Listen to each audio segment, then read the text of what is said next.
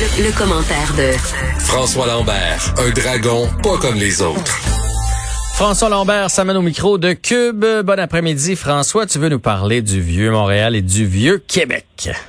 Oui. Tu connais-tu l'expression du, du mal hollandais, toi? Non, qu'est-ce que c'est le mal hollandais? Le mal hollandais, ça s'est été décrit en 1977 par les rédacteurs de la revue The Economist. Et les, The Economist, c'est un, magazine par excellence sur des sujets euh, sur l'économie, mais très poussé. C'est un, honnêtement, s'il y a un seul magazine qui devrait euh, jamais disparaître, je pense que ça, en est un. C'est vraiment une bible. Euh, lui, en 1977, il a, il a, ils ont appelé ça le mal hollandais pour décrire la mauvaise tenue de l'économie hollandaise à la suite d'une importante découverte de gisements de gaz naturel.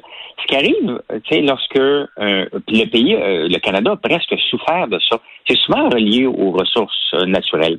Donc le pays, le Canada, euh, a des gisements de, de pétrole en Alberta, ça va bien, le uh-huh. pétrole se bat à 150. On délaisse les autres pans de l'économie, l'Alberta devient dépendant de le de, du, pétrole. Le dollar monte en flèche parce qu'on est un, un, pays qui dépend, on a des pétrodollars. Bon, ça, c'est à grande échelle, on le comprend. Maintenant, ramenons ça au Vieux-Montréal et au Vieux-Québec. Qu'est-ce qui se passe en ce moment dans ces deux places-là? Ces deux places-là dépendent d'une seule et unique chose, des touristes. Oui. Oui, j'ai parlé avec euh, le responsable du touriste euh, du Vieux-Québec, puis il m'a dit, ça fait des années qu'il répète aux commerçants, vous êtes en train de vous créer une économie euh, mono, dans, le sens que tout arrive de la même place. Si les, si les touristes arrêtent de venir, vous êtes fait. Exactement. Et c'est exactement ce que le mal hollandais représente au point de vue des ressources naturelles. Dans ce cas-ci, notre ressource naturelle, c'est les touristes qui sont prêts à payer des plumes d'Indiens overpriced, des statues d'Indiens de, encore, des euh, des t-shirts marqués euh, tabarnak. Euh, c'est ça pareil là. Toutes les boutiques souvenirs du vieux Québec puis du vieux Montréal. Exactement. Et là, la manne est passée. Les bateaux de croisière ont arrêté. Les touristes qui viennent que se promener dans le vieux Montréal pour regarder si ça ressemble à leur Europe, hein? Mm-hmm. Parce que surtout Québec, ça ressemble à l'Europe. C'est triste ce qui arrive, mais la réalité, c'est toujours dangereux n'importe quelle économie qui dépend de quelque chose de l'extérieur. Euh, au Québec puis à Montréal, quand est-ce qu'on va visiter le vieux? C'est très rare, c'est le fun. Quand je vais à Québec, je suis un touriste ici. Je vais magasiner, je me promène sur la rue du Petit Champlain. Combien j'ai dépensé sur la rue du Petit Champlain depuis les 30 ans que j'ai été? Zéro dollar. Ben oui, c'est ça. Tu te promènes, tu profites des lieux, mais c'est pas toi qui fais virer l'économie là-bas.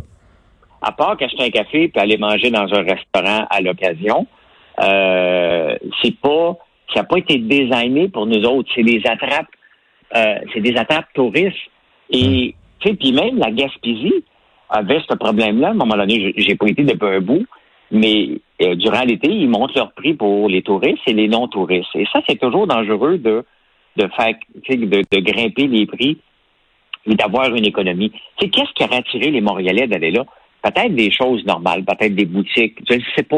OK, je ne peux, pas trouver une solution aujourd'hui, mais je sais que ça m'a jamais représenté. Tu rentres là pour rien voir, rien acheter.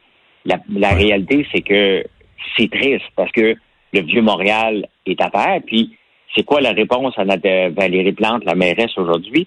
On va mettre 400 000 pour mettre des terrasses sur la plage Jean-Cartier. Mais qui va y aller?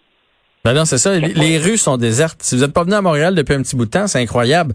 Moi, je me promenais là, euh, tu sais, euh, tu sais où sont les bureaux de TVA, puis le Cube, là, fait qu'on peut prendre la Maison Neuve ou Sainte-Catherine. Euh, c'est piétonnier. Mais c'est piétonnier pourquoi? Je sais pas. Il y a personne. Fait que ben honnêtement, ça change rien. D'habitude, c'est vivant et tout ça. Fait que là, c'est c'est pas le cas. Fait que là, c'est de ramener les gens. On dirait qu'on a rentré dans la tête des gens. Aller dans les espaces libres, là où il y a du bois puis de la nature, il n'y a pas de virus. On dirait que c'est ça que les gens ont en tête. Ben, c'est correct aussi, parce que, maintenant, moi, la plupart des, des voyages que j'ai faits, quand je vais quelque part dans un pays, que ce soit le, la France, le Liban, c'est le fun de voir la ville. OK, c'est correct. Maintenant, on, on, peut-tu voir du vrai monde?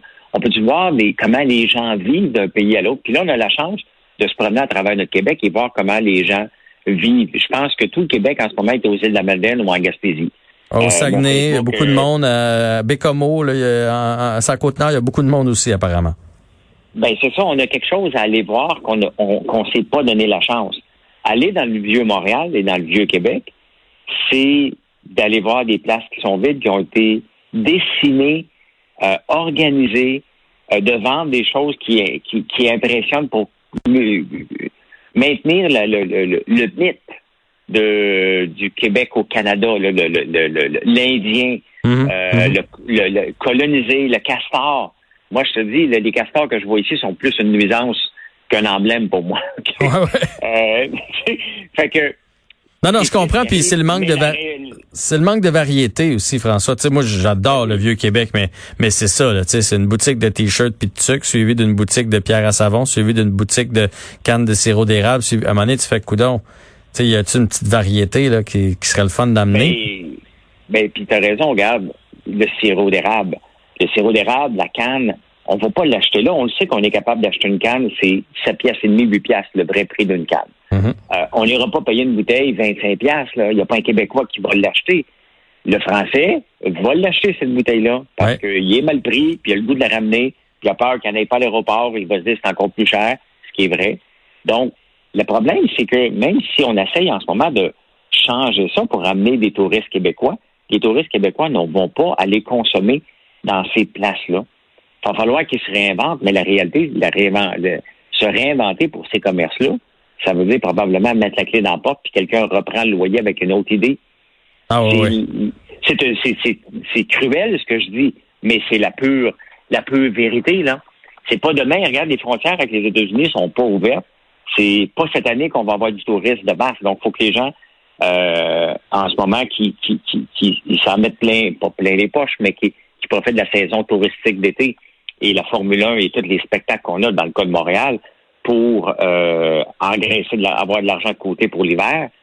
Il y en a pas. Peut-être à Québec, il y a un peu plus de touristes hivernales, mais c'est pas Montréal qu'il y en a, là. Non, non, non. Donc, euh, ce sera pas beau cet hiver. Ces, ces coins de ville-là qui sont très beaux. C'est beau, le Vieux-Québec, là. C'est beau, le Vieux-Montréal. J'aime ça, des fois, être touriste dans ma ville, d'aller me promener, mais malheureusement, il n'y a rien pour moi pour que je consomme là. Non, non. si, c'est placardé de partout, ça va être moins charmant aussi. Euh, un petit mot sur le scandale de We Charity avec notre bon Justin. Oui, mais mettons Justin de côté. OK, on met Justin, de côté. oui. C'est que Justin nous a fait découvrir un organisme que moi, je connaissais pas. Mais euh, dans le Financial Post, aujourd'hui, il y a un article très intéressant qui... Et puisqu'on on, a mis We Charity de l'avant, ben, allons gratter un peu comment la structure financière, comment qu'il fonctionne. Et là, on apprend que cet organisme-là est endetté à l'os. Mm-hmm. Cet organisme-là a des buildings. Depuis quand qu'un organisme euh, qui fait, qui organise des, bon, qui ramasse des dons de bienfaisance, des, des dons de charité, se ramasse avec un 50 millions de buildings à gérer? Ça veut dire deux choses. Ou bien il ne donne pas assez d'argent pour l'argent qu'ils récoltent, il y a eu trop de, trop, trop de fonds. Ouais.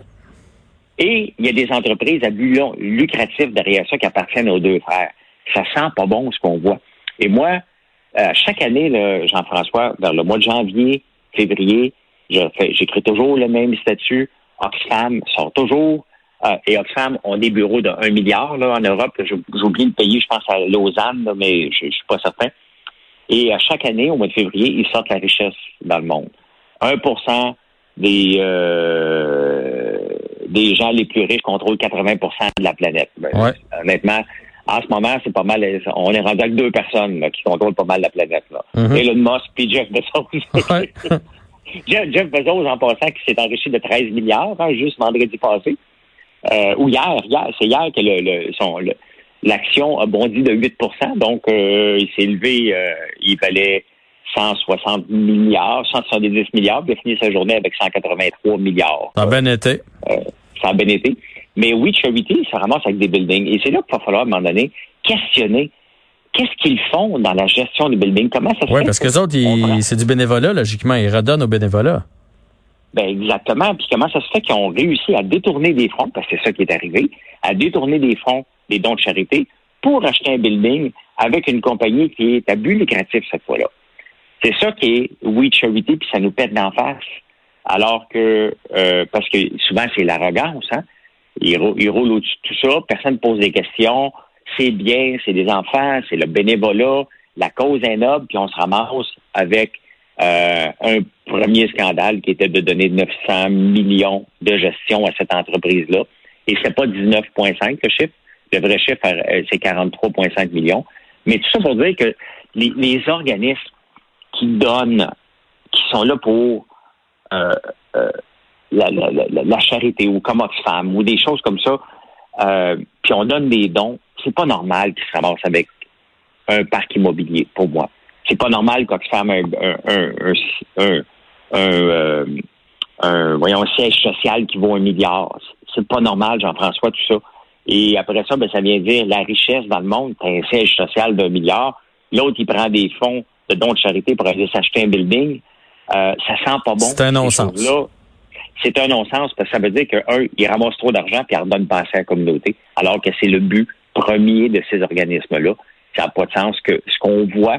Euh, puis moi, je m'associe très rarement à des causes. Puis souvent, je vois des entrepreneurs qui disent Hey, regarde, pour chaque dollar dépensé que tu achètes chez moi, je vais redonner à telle euh, à telle cause. Mm-hmm. Et j'avais sauté une coche à un gars au dragon pour dire Moi, si j'aime pas ta cause, j'achète pas ton produit.